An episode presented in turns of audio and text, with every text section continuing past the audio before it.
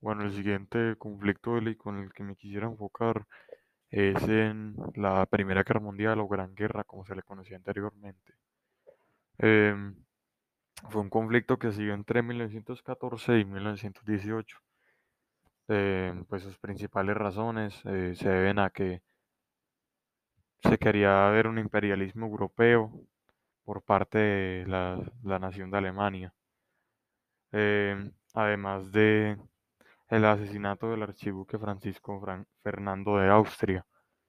Em, también se quería radicalizar el nacionalismo, eh, se quería ver un crecimiento en la, en la industria armamentística de aquel entonces. Em, bueno, pues esto tiene, como, como acabamos de ver, esto tiene varias implicaciones.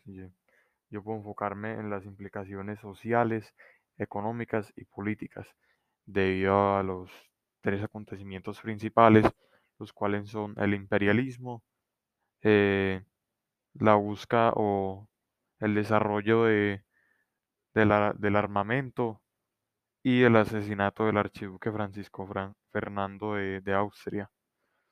Bueno, pues si nos ponemos en aquel entonces, en ese contexto, eh, pues no hay mucha diferencia en cuanto a conspiraciones contra líderes políticos que puedan provenir de, digamos que otros países que terminen el, en la muerte de estos.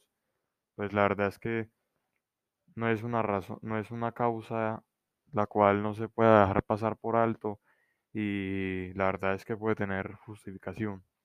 Sin embargo, el desarrollo de y la implementación de el armamento no tiene por qué ser una razón. Y el imperialismo no me parece, aunque bueno, en el contexto de aquel entonces tenía mucha más influencia, eh, no me parece una causa de conflicto bélico muy justificada y con mucho que sí no me parece muy justificada.